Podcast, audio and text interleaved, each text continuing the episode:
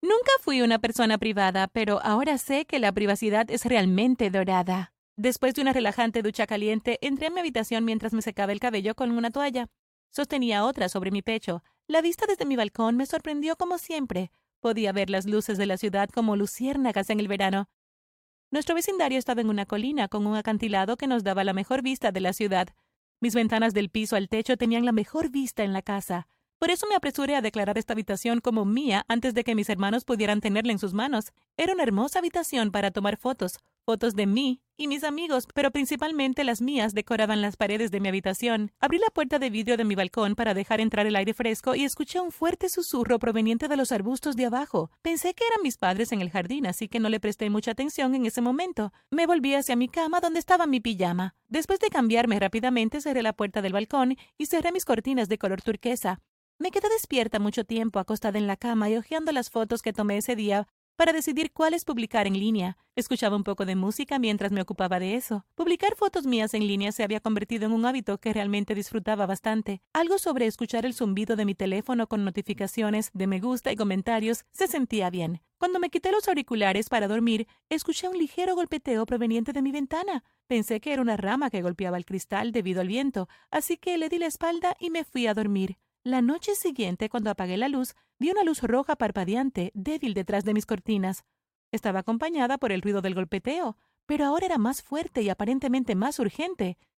Parecía que alguien estaba en mi balcón, pero no podía ser. ¿Cómo lograría alguien subir allí? Supuse que la luz debía provenir de una casa debajo de la colina y me acomodé para dormir. Quiero patearme cada vez que pienso en lo ingenua e inconsciente de los riesgos que fui en ese momento. Todas las noches veía la luz roja parpadeante y escuchaba el golpeteo, algunos días rápidos y fuertes, algunos días lentos y débiles. Estaban empezando a mantenerme despierta. Comenzó a aparecer en mis sueños. Si soñaba que estaba en la escuela, las luces se pondrían rojas de repente. Si soñaba que estaba en la playa, el sol se pondría rojo. Estaba muy estresada, con bolsas debajo de los ojos, y pasé mis días temiendo tener que irme a dormir, mirando el reloj cada cinco segundos con nerviosismo. Mis amigos notaron que me veía terrible y siempre estaba somnolienta, así que me pasaron a recoger y me llevaron de compras. Mientras caminábamos por una concurrida calle comercial con los codos enganchados, empecé a sentirme mucho mejor. El clima era hermoso y cálido, y mis padres me habían dado mucho dinero para gastar porque pensaban que estaba triste. No les dije sobre el golpeteo o la luz porque me habrían hecho cambiar de habitación. Después de salir de otra tienda con una compra, noté que había un anciano mirándome un poco raro. Me estaba sonriendo, pero luego señaló y se rió. No fue una risa burlona, fue como una risa alegre. Me pareció extraño, pero honestamente pensé que estaba equivocada y que él no me estaba mirando a mí, sino a alguien más, así que lo ignoré y seguí caminando. Al caminar por una tienda de videojuegos, escuché a alguien gritar mi nombre. Samantha, dijo una voz en la tienda. Mis amigos y yo volvimos y vimos un gran grupo de adolescentes. Todos parecían geckos, pálidos, delgados y viscosos. Me estaban mirando con una sonrisa atónita en sus rostros y enormes ojos sorprendidos. ¿Puedo sacar una foto contigo? preguntó un petizo. Cerca de la parte posterior del grupo, antes de que pudiera responder, deslizó un brazo sobre mis hombros y descansó su pequeña mano sucia sobre mi hombro tomando una foto de los dos. Muchas gracias, él dijo. Alrededor de cinco niños hicieron lo mismo y me tomaron fotos. Deben seguirme en las redes sociales, pensé. Espera. ¿Por qué exactamente ustedes quieren una foto con ella? Una de mis amigas preguntó. Probablemente me siguen en las redes sociales, repliqué. Sí, nos encanta tu página, dijo uno de los chicos. Pero nos gusta mucho más tu página que es privada, dijo otro riendo.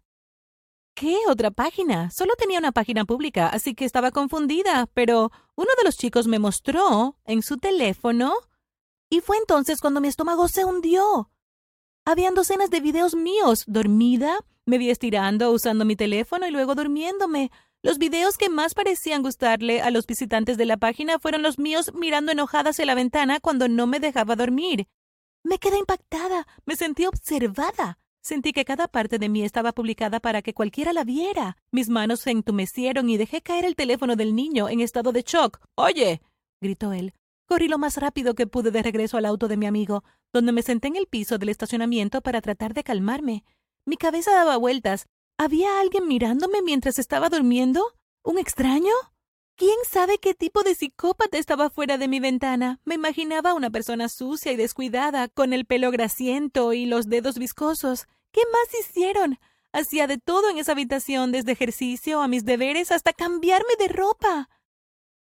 Cuando mis amigos me encontraron estaba llorando y temblando. De camino a casa me senté en el piso en el asiento trasero, de alguna manera temiendo que el tipo que me filmaba me viera, fuera quien fuese. Tan pronto como llegué a casa, corrí a mi habitación y comencé a bloquear las ventanas. Pegué libros, cuadernos e incluso algo de ropa en las ventanas y la puerta del balcón. Todavía estaba temblando. La luz del sol se filtraba, y también aquella luz roja. Estaba a punto de colgar una toalla encima de todo cuando mi madre entró en mi habitación. Sam, ¿qué estás haciendo, cariño? miró a la ventana confundida.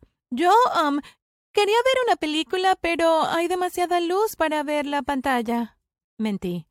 Está bien. Pero limpia todo esto cuando termines, ¿ok? Se ve terrible. Tan pronto como ella salió, cerré la puerta y me desplomé en mi cama. Me sentía sucia por alguna razón. No quité las cosas de la ventana, pero cuando cayó la noche, la luz parpadeante volvió. Mi toalla blanca parecía roja por la luz. Sentí ganas de gritar o abrir la ventana para ver quién me estaba acosando, pero el miedo me paralizó al mismo tiempo. Me sentía como si hubiera estado acostada allí durante horas cuando finalmente me levanté. Salí de puntillas de la habitación y bajé las escaleras. El sofá de la sala fue donde me instalé. No había ruido, no había luz roja, y finalmente me relajé. Una corriente fría me despertó, y cuando abrí los ojos, vi la luz roja parpadeante. En la esquina de mi habitación noté una silueta alta como una cámara de video. La silueta levantó una mano y movió los dedos diciendo Hola ahí. Grité con terror lo más alto que pude. Escuché pasos apresurados escaleras arriba y mis padres bajaron corriendo, encendiendo las luces, y cuando lo hicieron, la silueta desapareció. La puerta del patio trasero estaba abierta de par en par. Mis padres corrieron hacia el sofá y me abrazaron, preguntándome qué había pasado. Mi hermano y mi hermana bajaron también, pero mis padres les dijeron que volvieran a la cama. ¿Qué pasó, Sam? preguntó mi papá. Una sombra. Había alguien. Había alguien mirándome. Tartamudeé. ¿Alguien te estaba mirando? mamá preguntó. Comencé a llorar cuando comencé a contarles lo que había estado sucediendo durante algún tiempo. ¿Por qué no nos dijiste? mi papá exigió mientras lloraba. Apenas me enteré de esto hoy. Mira. Les mostré la página que había comenzado a seguir con un perfil falso. Mi mamá jadeó y mi papá llamó a la policía de inmediato. Estoy tan asustada. le grité a mi madre. A partir de ese día, se convirtió en un ritual cerrar todas las puertas y asegurarse de que estuviera cerrada al menos cinco veces. Compramos enormes paneles de madera que pusimos en la ventana al anochecer y los quitábamos cuando salía el sol. Pero siempre era mi papá quien las ponía y las quitaba, ya que siempre tuve miedo a abrir mi ventana para encontrar a alguien mirándome. A pesar de que la ventana estaba completamente cubierta, me escondía debajo de mis mantas y cubría todo mi cuerpo con ellas. Me rodeaba de almohadas para mayor comodidad y comencé a usar ropa holgada y ligera donde quiera que fuera. Ya no me sentía cómoda tomando fotos. Si me tomaba una foto, luego la miraba y diseccionaba minuciosamente. Por primera vez mi mente se dirigió a las personas al otro lado de la pantalla, las personas peligrosas, raras que iban a mirar mis fotos.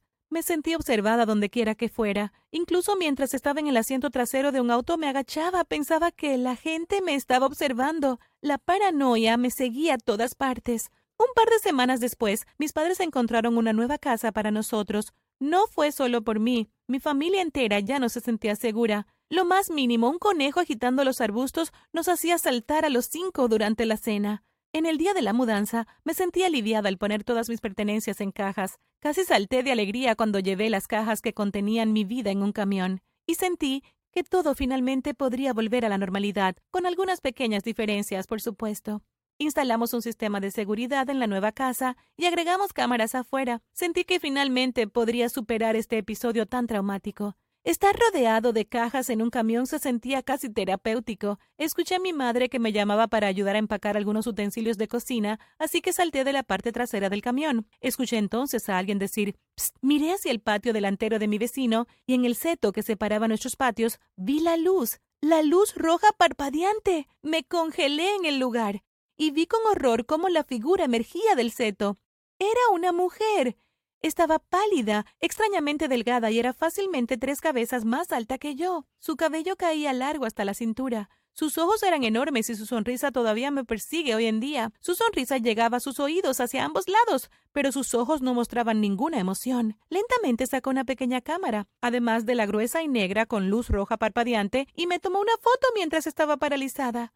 Luego corrió hacia una bicicleta vieja y se alejó con una velocidad récord.